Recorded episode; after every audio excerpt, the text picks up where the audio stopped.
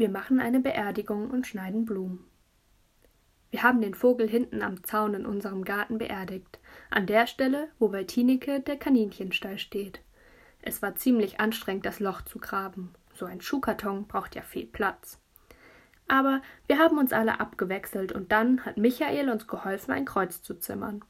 Er hatte zum Glück noch Leisten von Tinekes Gehege und Mama hat gesagt, ihr macht es nichts aus, wenn hinten in unserem Garten ein Kreuz steht. Ich finde sogar, dass es eine richtige Verschönerung ist, weil unsere Büsche sowieso noch so niedrig sind, dass man sie gar nicht sieht. Und jetzt haben wir wenigstens etwas anderes Hübsches. Wir haben Michael gefragt, was auf einem Kreuz stehen muss, und er hat gesagt, Ruhe in Frieden und der Name und auch noch das Geburts- und Sterbedatum. Das Sterbedatum wussten wir ja, aber vom Geburtsdatum hatten wir keine Ahnung. Und einen Namen mussten wir uns auch erst noch ausdenken. Jul hat aber gesagt, jetzt ist es dafür zu spät. Man kann einem nicht erst einen Namen geben, wenn er schon tot ist.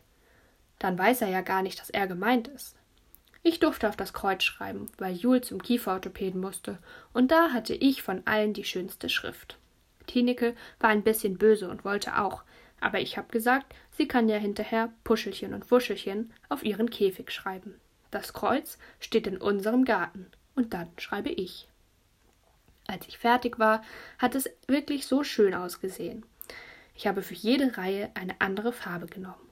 Rot für Ruhe in Frieden und grün für kleiner Vogel und blau für das Sterbedatum.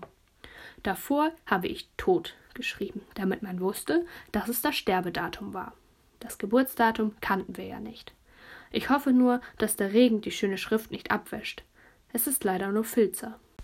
Das Kreuz sah so feierlich aus, dass Tineke, Fritzi und ich uns richtig ein bisschen auf unsere Terrasse gesetzt haben, nur um es anzugucken. Aber da sind die Jungs gekommen und haben gerufen, dass Laurin das Nest gefunden hat, in dem der kleine Vogel gewohnt hatte. Und das wollten wir natürlich auch gerne sehen. Und man stelle sich vor, da hatten die Vogeleltern ihr Nest doch tatsächlich hinten bei dem Bauwagen in einer alten Schubkarre gebaut. Vincent hat gesagt, das war doch klug von den Vogeleltern, weil es bei uns doch noch keine Bäume und keine großen Büsche gibt. Bei uns ist eben noch alles Bauwüste. Da mussten die Vogeleltern eben genau überlegen, wo sie ihr Nest bauen konnten. Ich fand es nett von den Bauarbeitern, dass sie das Nest nicht einfach rausgeschmissen hatten. Bestimmt war es ohne Schubkarre manchmal nicht praktisch. Bestimmt mussten sie viele Sachen selber schleppen. Danach wollten Tineke, Fritzi und ich Maniküre spielen. Das spiele ich sonst auch immer gerne. Man muss sich die Fingernägel lackieren und manchmal machen wir das einfach nur so und manchmal malen wir schöne Muster. Ich habe blauen Lack und grünen Lack und zwei verschiedene Sorten Rot. Die meisten Farben hat Tineke. Die hat sieben. Aber heute konnte ich leider nicht mitmachen. Aus einem schönen Grund. Mama hat morgen Geburtstag, habe ich gesagt. Da muss ich noch was basteln. Mama sagt nämlich immer, am allerliebsten sind ihr Geschenke, die Petja Maus und ich selber gebastelt haben. Kaufen kann sie schließlich auch alleine. Das finde ich ein bisschen komisch. Jedenfalls bin ich froh, dass Mama und Papa mir zum Geburtstag nicht auch immer was basteln. Ich krieg lieber richtige Sachen. Sonst mag ich immer gerne basteln, aber diesmal ist mir wirklich nichts Schönes eingefallen, weil Mama das meiste schon hat. Fensterbilder und kleine Fimo-Schilder für alle Zimmertüren und Kerzenhalter und Serviertenringe aus Klorollen und schöne Dosen aus Käseschachteln.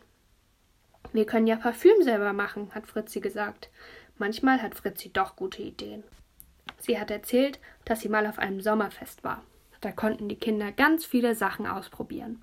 Buttons mit ihrem Namen in einer Buttonmaschine pressen und Schokokuss werfen und Nägel einhämmern und Parfüm anrühren. Parfüm machen fanden wir alle eine tolle Idee.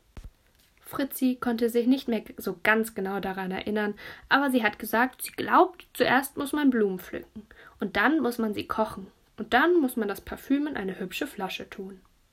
Da haben wir uns Mamas Küchenschere ausgeliehen für die Blumen mit den dicken Stängeln. Wir mussten es machen, als Mama gerade nicht in der Küche war, sonst hätte sie vielleicht noch gefragt, wozu wir die Schere brauchen. Fritzi hat eine Plastiktüte für die Blumen geholt und dann sind wir losgegangen.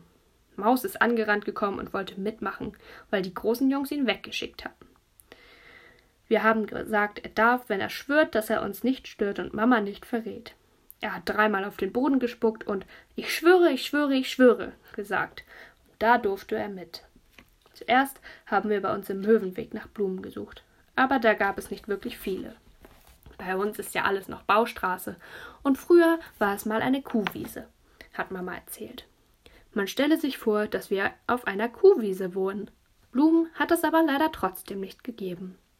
Wir sind also in die Straße gegangen, wo wir die Kaninchen geholt hatten, und da war es besser. Das hatten wir uns ja gedacht. Viele Häuser hatten große alte Gärten mit dicken Bäumen und ganz vielen Blumen. Und Tineke hat gesagt, natürlich dürfte man keine Blumen aus fremden Gärten klauen, aber wenn es für eine Mutter zum Geburtstag ist und wenn man aus jedem Garten vielleicht nur eine Blume nimmt und ganz dicht am Zaun, ist es vielleicht ausnahmsweise erlaubt. Das habe ich auch gefunden, obwohl ich so ein komisches Gefühl in meinem Bauch hatte. Nur Fritzi hat schon wieder fast geweint und gesagt, das ist aber Stehlen und Stehlen ist noch immer schlimmer als Lügen. Aber Tineke und ich waren zwei und Fritzi nur eine und ist außerdem erst in der ersten Klasse. Und deswegen haben wir doch gemacht, was wir wollten. Es hat auch gut geklappt. Wir waren schon ziemlich weit gegangen und hatten hinter jedem Zaun wirklich immer nur eine ganz winzig kleine Blüte genommen. Da sind wir an einen Garten gekommen, der hat ausgesehen wie in einem Märchenbuch aus der Leihbücherei. Alles war voller Rosen, das Haus und der Zaun und die Beete. Und ich habe Tineke angeguckt und Tineke hat mich angeguckt da habe ich gewusst, dass wir schon wieder mal beide ganz genau das gleiche gedacht haben. Das tun wir nämlich oft. Ich finde, bei besten Freundinnen muss das auch so sein. Die haben ja so viele, hat Tineke gesagt, und ich habe versucht, das komische ba Gefühl in meinem Bauch gar nicht zu merken. Jeder weiß ja, dass Rosen die allerbesten Parfümblumen sind. Und wenn in einem Garten so schrecklich viele wachsen, dann merken die Leute bestimmt nicht mal, wenn man ein paar mehr davon nimmt. Ich habe Mamas Küchenschere aus der Plastiktüte genommen, aber irgendwie konnte ich nicht gleich losschneiden. Mein Herz hat ganz komisch gebummert. Da ist plötzlich eine Frau mit einer Einkaufstasche aus der Tür gekommen und hat gesagt: Nanu, was macht ihr denn hier? Bewundert ihr meine Rosen? hat sie gefragt. Und natürlich hat Maus sich vorgedrängelt und hat gesagt: Nee, bewundern tun wir die gar nicht. Wir wollen die nur klauen. Zum Glück hat die Frau gelacht und gesagt: Na, das ist ja ein starkes Stück. Aber Fritzi hat natürlich angefangen zu weinen. Ich habe ganz schnell gesagt, dass Maus spinnt und dass wir nur vielleicht ein ganz paar kleine abschneiden wollten, weil Mama morgen Geburtstag hat. Und wir haben ja keine, hat Maus ganz böse zu der Frau gesagt. Du musst uns welche abgeben, sonst bist du ein Geizkragen. Das sagen sie nämlich immer im Kindergarten. Die Frau hat gefragt, ob wir die Blumen für einen Geburtstagsstrauch brauchen, und ich habe gesagt, nein, für Parfüm. Und Maus hat wieder geschrieben. Und wir haben ja keine. Du musst uns was abgeben. Das muss man. Das ist sonst ungezogen.